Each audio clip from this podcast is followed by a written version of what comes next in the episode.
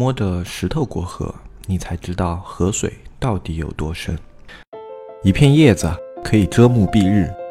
一番良言可以醍醐灌顶。我们在前方披荆斩棘，希望后来者一帆风顺，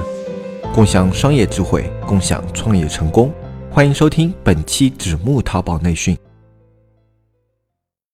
大家好，欢迎收听本期不严肃、不客观、不中立、不严谨的大型淘宝经验分享节目。我是不知道能不能红的黑泽。今天呢，跟大家聊一聊关于一个是标题方面的问题，然后另外一个呢，我们准备接下来要做的一些小小的尝试。那么我们先说我们这一期的主要内容，也就是给大家分享一下一个标题应该如何去制定和优化。最早呢，这一块内容我可能是。不打算放在节目里面来说的，因为标题这个东西呢，外面有着很多的课程，或者说一一些经验帖，你可以去借鉴、去参考。然后包括你也可以去一些学院里面的基础课程，他们都会有标题这一块内容，而且这一块的内容呢，是不会存在着特别大的问题的。就基本上你学来的东西你都可以拿来用，然后你只要自己经过思考、经过改良以后，就可以变成一套。适用于你店铺的很系统的方法，但是呢，就是最近啊，在跟一些啊卖家朋友交流，以及我们的运营在帮大家解决一些标题方面的问题的时候呢，发现。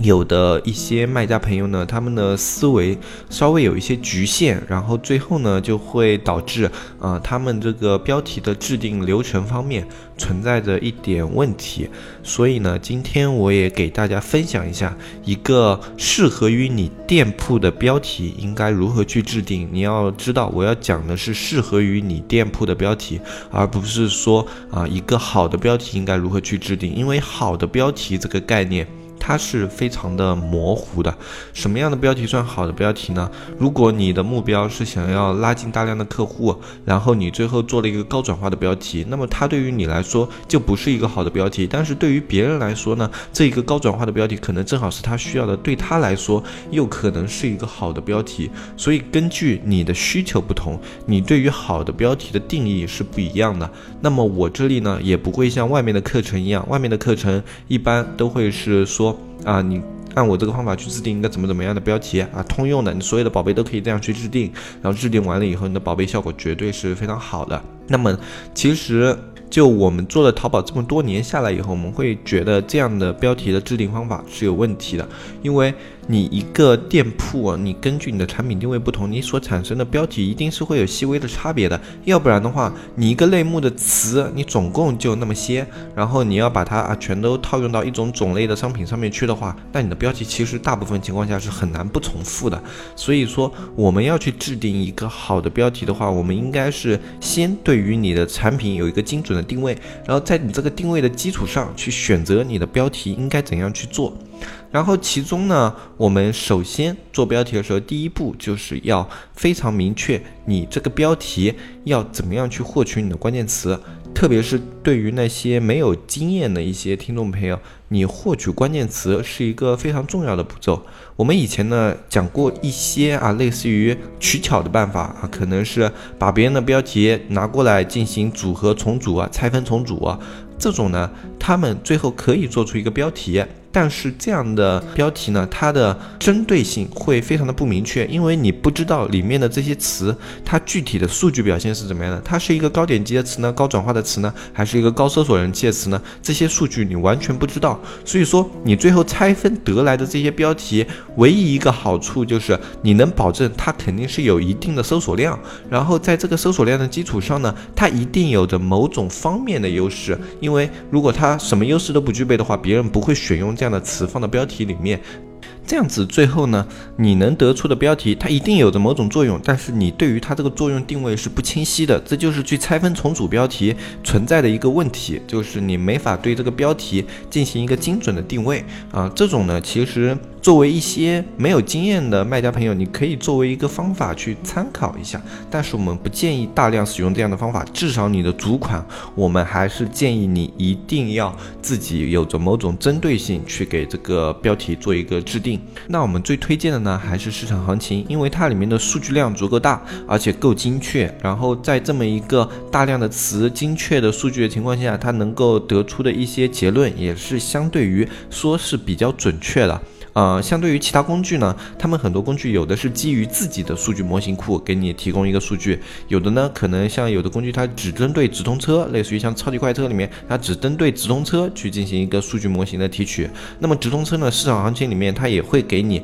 列出这些直通车它的一些出价什么什么的，你也可以把这个作为一个参考。所以市场行情是最为通用的一个方法，而且最基础版就可以使用了。啊，这个我还是建议，如果你没有标题方面的经验，你。你去买一下这个还是非常划算的，它可以在你早期帮你累积一个词库，同时给你累积大量的去做标题的经验。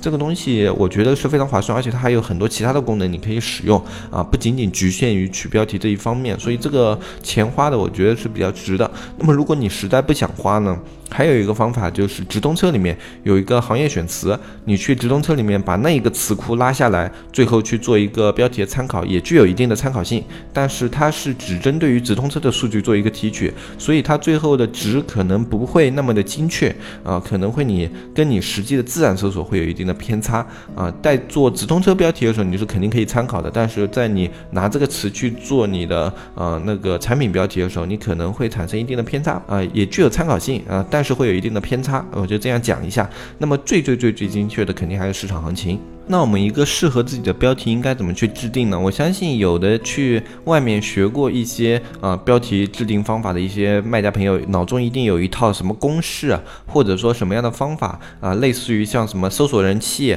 呃除以然后。然后竞争度，然后再乘以点击率，然后这类似于这样的一个公式，这样的一套方法，他们会有一些导师，他们就这样教给学生，说这个数字你乘出来之后啊，把它列一个那个数据，给它列在最后面，然后给它进行一个降序排列，然后从上到下，这些上面的呃数据好的表现的那些词绝对是最好的，你直接拿出来进行组合标题就行了啊。有很多导师他们都是用这样的方法去让他们的学生啊去做标题的，但是我觉得这样的方法呢，它最后算出来的东。东西往往是有局限性的，比如说我刚刚说的这个公式呢，它挑选的是，嗯，点击率还可以，竞争度还可以，取一个适中值，然后搜索人气也不是特别低的这些词，然后去给它组合一个标题。它这个公式的最后算法目的是这个样子的，也就是说，它是综合这些数据，它最后表现比较好的一个均值，然后给你去做这么一个嗯整合。但是呢。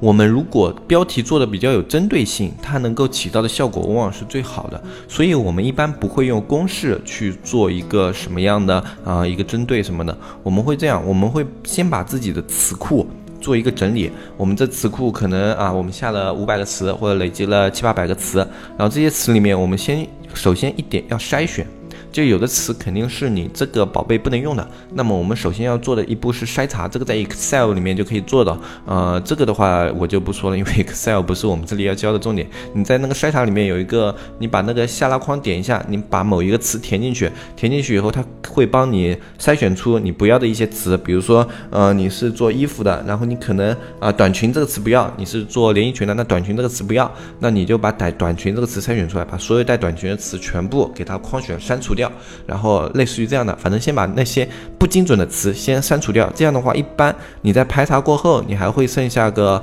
呃三百多个词或者四百多个词这个样子。然后在这些词里面，你再去取它们的均值，所有数据先取到它们的均值。取均值的目的是保证你在挑选其他数据的情况下，以均值作为参考，然后让这些词在均值的表现不要特别的差。比如说，我想要做的是一个主款的标题，那么我现在主款首先它需要的是引流能力，引流能力的话，它的搜索人气不能低。对吧？我们一定要有一个大搜索人气的词，在搜索人气不能低的情况下，它的点击率不能低，因为点击率过低的话，你最后这个商品它能够获取到的一个点击率方面的权重会变低，那么它作为主款来说是有影响的。那么首先我们要兼顾这两点，那么你作为一个主款，你最后转化率也要去做一个兼顾。那么这个时候我们比较优先的是搜索人气和点击率，首先是它的引流能力。那么在引流能力能保证的情况下，我们要保证它的转化率要在，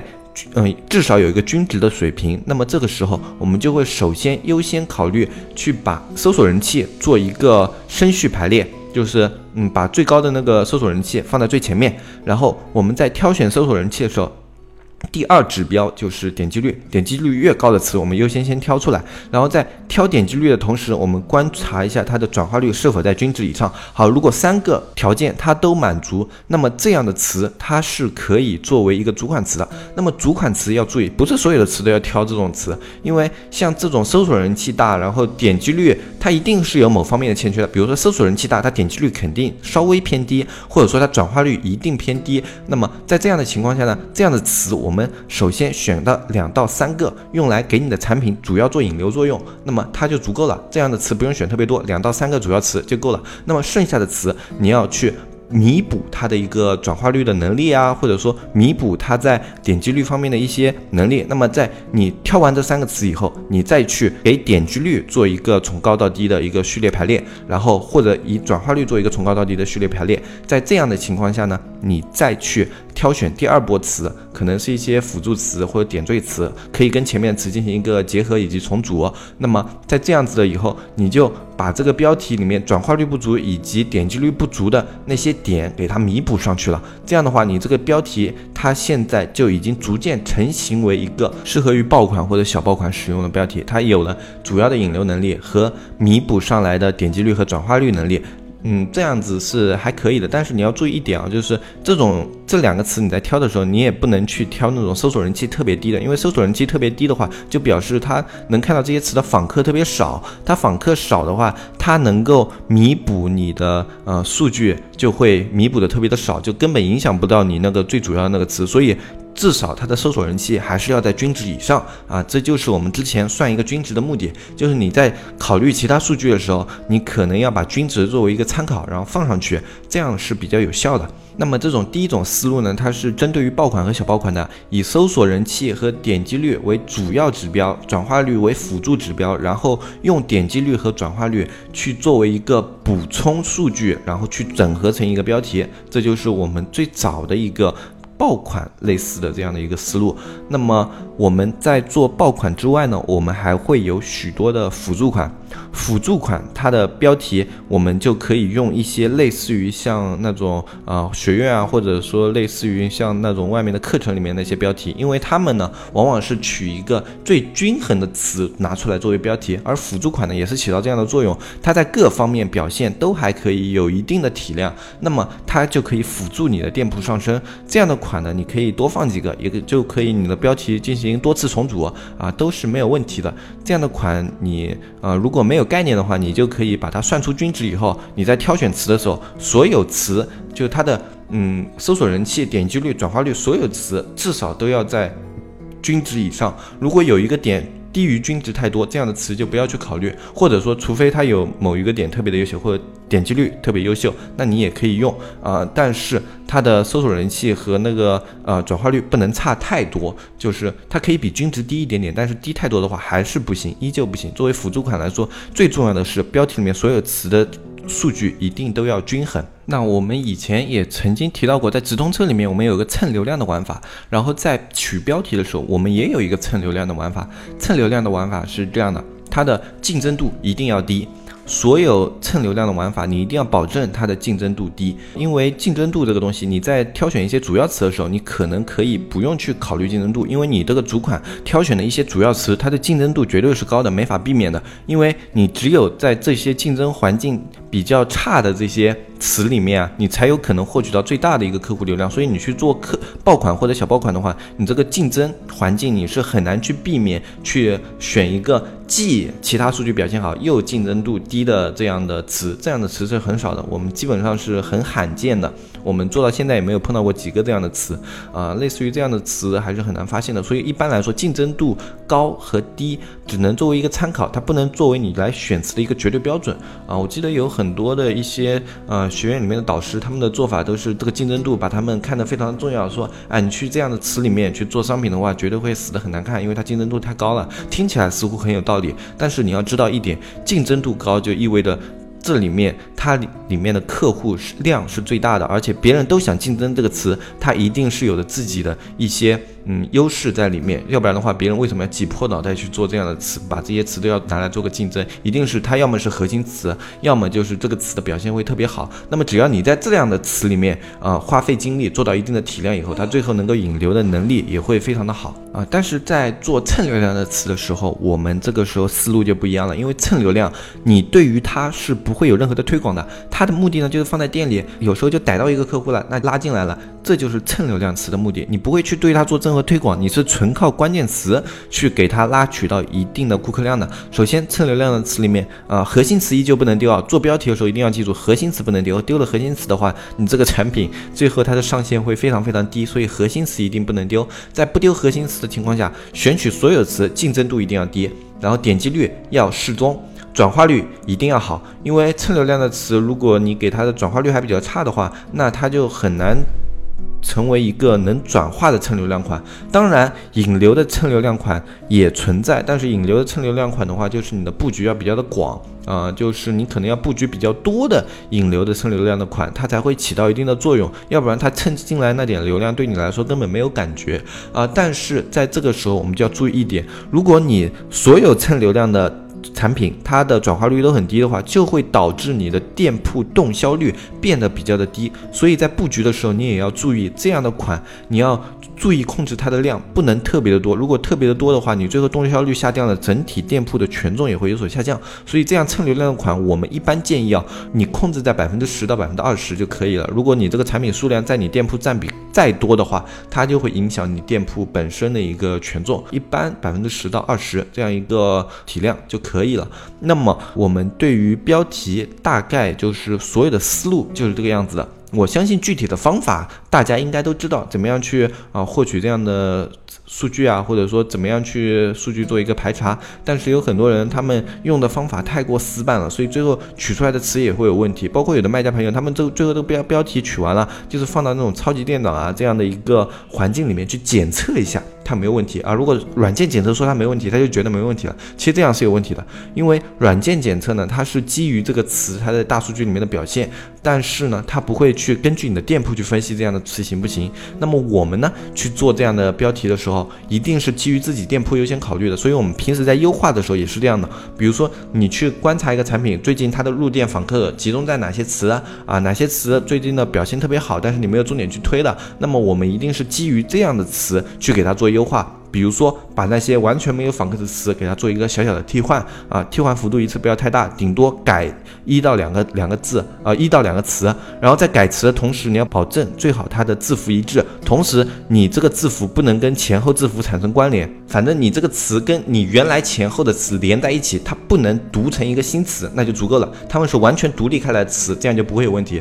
如果他们一旦可以连在一起的话，系统对于这个词的判定可能会刷新，可能会导致。你原来那些些词的流量也消失，所以你一定要注意，在改词的时候，不能让它和前后的词能够连串的成为一个完整的词，避免去影响你原来那些词的权重。啊，那么好，我们今今天要讲的内容大概就是这个样子的。然后针对于标题这一块呢，我会在我们的小程序里面再去做一个视频。视频里面呢，我们会把一些比较细节方面的操作以及流程都给大家演示一遍，这样的话会比较直观。如果你有兴趣的话呢，你可以添加一下我们的小程序，在我们详情下方有添加小程序的方式啊，你可以也可以直接联系我们的社区微信“纸木电商”的拼音，添加我们的社区客服小安啊，他都会帮你安排。怎么进入我们的社区啊？那么这一块呢，如果你听的不是特别懂的话，你还可以去我们的小程序看一下。然后呢，我们最近想要做一个新的尝试，就是类似于我们开一家新店，给大家去介绍以及去看一下这么一个新店的起来的过程。这么一个过程呢，我们可能会在喜马拉雅小程序以及我们的一些其他的平台给大家同步展示我们这一个店铺，我们从新店去打造的一个过程啊。当然可能存在的一点。点问题，因为这个新店呢，是我们安排我们这边一个有经验的运营去做尝试的，然后是一个非常非常高客单的一个店铺，然后我们以前也没有做过这么高客单的店铺，所以我们不知道它最后的表现究竟会怎么样。主要呢，就是因为我们现在想开一个新店，然后有很多人对于开新店的时候一些注意事项啊，以及一些啊方法都会存在着一定的问题，那么我们就准备把这么一个过程给大家分享一下，我们相信对大家的借鉴意义可能会比我们这样。单说理论要更强一点，可能这个店铺最后因为一些啊我们还没有操作过啊，或者说我们在这个方面高客单的方面经验不足啊，会有一些问题，或者说会有一些失败。但是我觉得不管是成功还是失败，对大家都是有一定的借鉴意义的。嗯，所以说呢，我们准备是把这样的一个过程拿出来做一个分享啊。大概在后面，我们这个店铺准备开了以后，我们会有一个通知，会给大家开始就是这么一个店铺的一个流程更新，在我们的小程序、我们的微信以及在我们的呃音频，我们都会给这个呃店铺的。整个的流程做一个介绍啊，包括我们后面可能还会在优酷啊什么地方放一些视频啊，然后有机会的话可能会考虑开一下直播啊，然后去跟大家做一些店铺方面的交流，以及做一些嗯呃运营方面的一个思路的分享。我们相信这样会比很多的学院以及呃很多的外面的一些导师说的会更加的有用，因为我们很少在外面看到有人可以把一家店铺怎么做的一个具体的流程给。大家做一个分享呢，一直没有人这样做，那么我们也愿意做一个尝试，给大家看一下啊，具体是一个什么样的操作流程呢？我们后面会有另外的通知，我们具体会在要做之前给大家整体的做一个介绍。那么今天这一期节目呢，我们大概就说到这里，我是黑泽，我们下期再见，拜拜拜拜拜拜。